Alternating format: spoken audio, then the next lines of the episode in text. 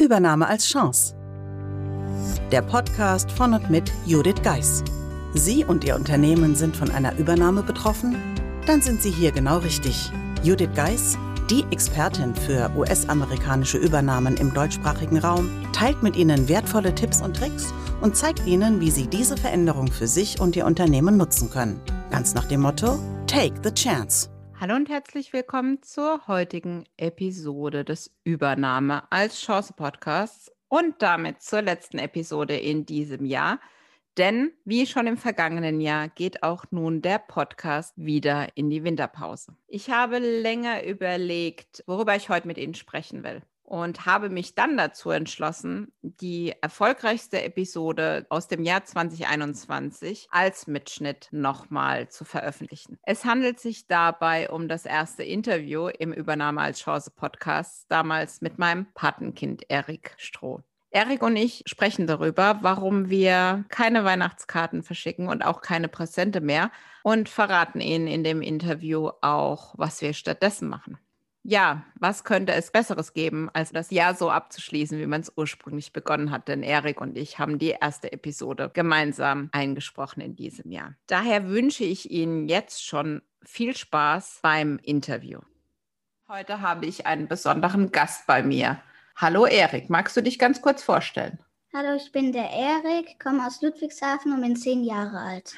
Genau, und der Erik ist mein erster Gast hier im Podcast und es geht heute um das Thema, warum wir weder Weihnachtspräsente noch Weihnachtskarten versenden. Und da kann der Erik einen wichtigen Teil dazu beitragen, denn er verrät uns, was er ganz Tolles schon gemacht hat, um ganz besonders dem Kinderhospiz Sterntaler in Mannheim zu helfen. Und deshalb habe ich ihn heute eingeladen, denn der Erik ist seit vielen, vielen Jahren schon, nämlich seit er vier Jahre alt ist, in unserem Laufteam, das jetzt schon viele Jahre an Laufevents, Charity-Events teilnimmt. Und vielleicht mag der Erik mal erzählen von seinem ersten Laufevent, das er fürs Kinderhospiz gemacht hat. Wie alt warst du da, Erik? Ja, ich bin vier Jahren da teilgenommen im Kinderhospiz, weil es mir eingefallen ist, den anderen Kindern zu helfen und dass sie noch ein schönes Leben haben. Genau, und eigentlich war nämlich geplant, dass du nur auf der Tribüne sitzt, sondern bist du spontan, ganz spontan mitgelaufen, gell?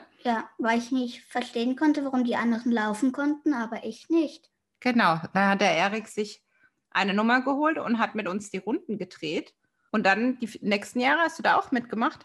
Ja, da habe ich auch mitgemacht. Und war das nur beim Kinderhospiz, wo du mitgemacht hast, oder hast du auch bei anderen mitgemacht? Ich habe auch bei anderen Läufen, beim Futteranker mitgemacht, mhm. bei normalen Wettkämpfen. Okay.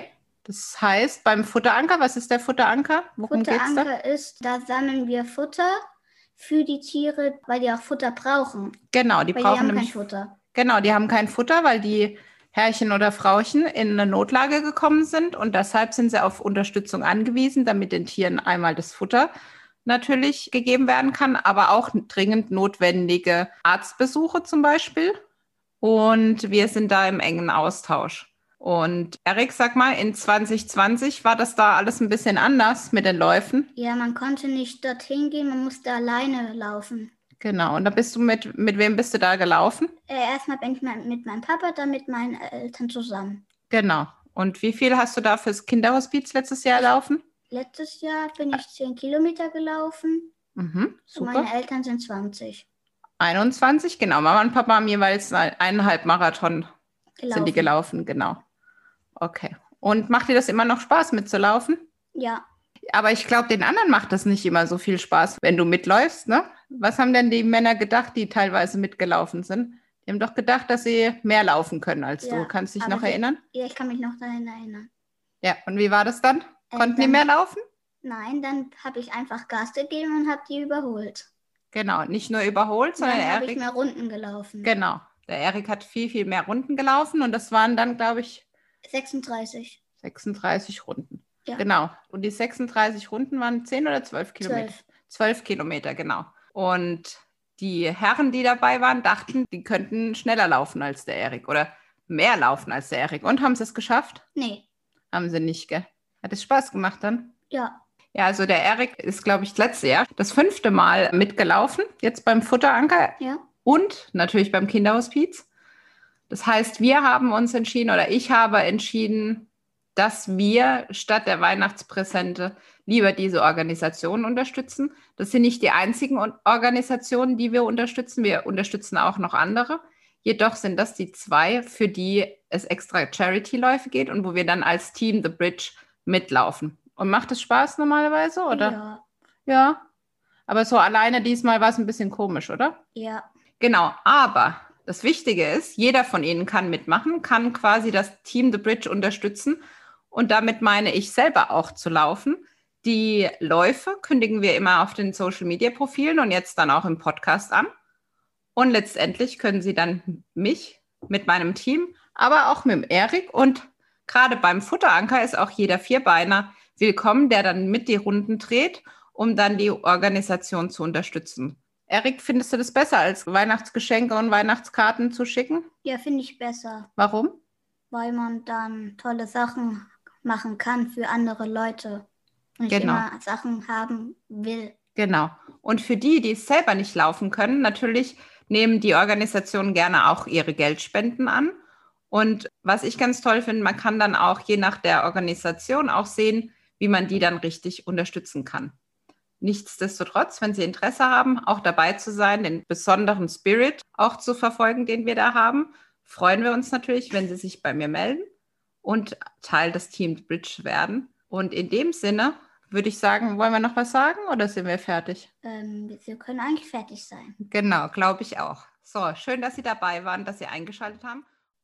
Ja, das war nun der Mitschnitt meines Interviews mit dem lieben Erik. Und ja, natürlich möchte ich mich nicht in die Winterpause verabschieden, ohne Ihnen, liebe Hörerinnen und Hörer und auch den geschätzten Gästen, die vielleicht auch zuhören, ein wunderschönes Weihnachtsfest, ein erholsames Weihnachtsfest mit viel Zeit für Familie zu wünschen und vor allem dann einen tollen Start in das neue Jahr 2022. Wir werden uns dann im neuen Jahr wieder hören, wenn dann die nächste Episode online geht. Jetzt muss ich gerade mal schauen. Die nächste Episode oder die erste Episode in 2022 gibt es dann wieder am 17.01.